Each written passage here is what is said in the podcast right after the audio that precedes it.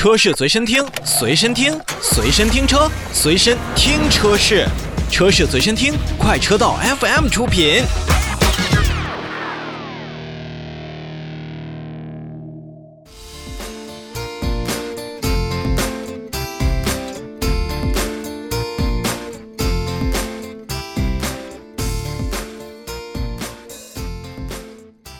前段时间呢，已经跟大家介绍了魏品牌的新车呢，命名为摩卡，这也是现在最新的旗舰车款的一个情况。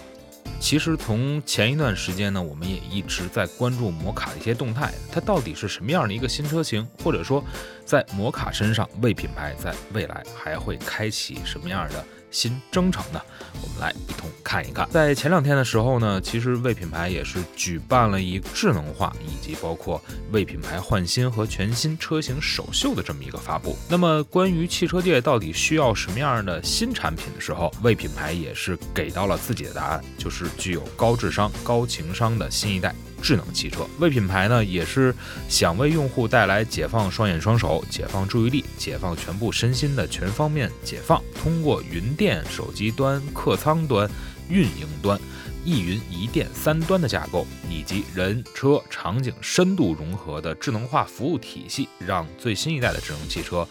更加的。懂我们现在的消费者。其实，在此前呢，长城汽车所推出的咖啡平台和新动力的，已经成为了为品牌换新的动力之一。像咖啡智能，它就是有着很多的创新的科技在里边，而且呢，为品牌在动力上面呢，还是为咱们的用户带来了两套全新的混动解决方案，就是用柠檬混动的 DHT 以及四十八伏的轻混。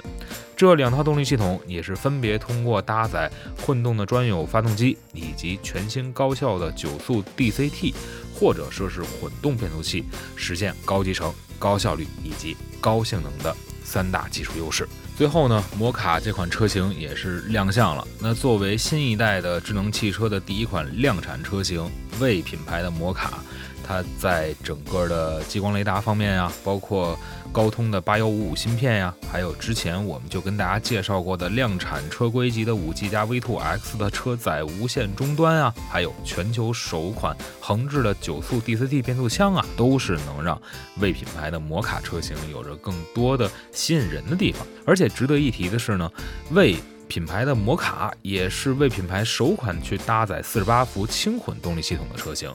并且呢，它也是采用了 E20N 的 2.0T 发动机，那么在整个的传动效率，包括它的燃油的这种能耗的表现上，还都是表现的不错的。